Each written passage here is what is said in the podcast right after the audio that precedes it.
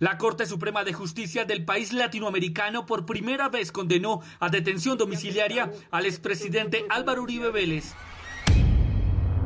La decisión sin precedentes fue tomada de forma unánime por cinco magistrados del tribunal. Lo señalan por presuntos delitos de soborno y fraude procesal. La investigación necesaria. El presidente de Colombia, Iván Duque, quien milita en el mismo partido político, dio un espaldarazo a Uribe.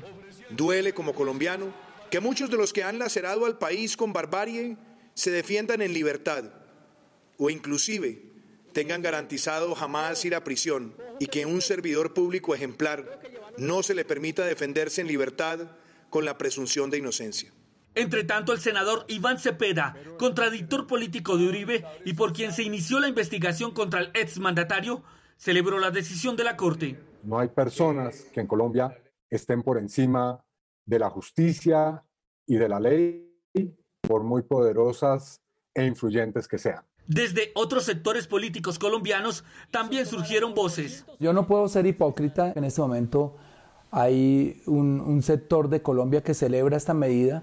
Desde todas las orillas del país nos solidarizamos con el expresidente Álvaro Uribe. La Voz de América consultó al politólogo Chamil Tahir, quien aseguró que la justicia prevalece frente a la posición política. A pesar de la influencia del político más poderoso de Colombia, todavía existe cierta independencia del Poder Judicial. La detención domiciliaria no impediría que Uribe asista a las sesiones virtuales del Senado mientras se adelanta la investigación en su contra. Jair Díaz, Voz de América, Bogotá.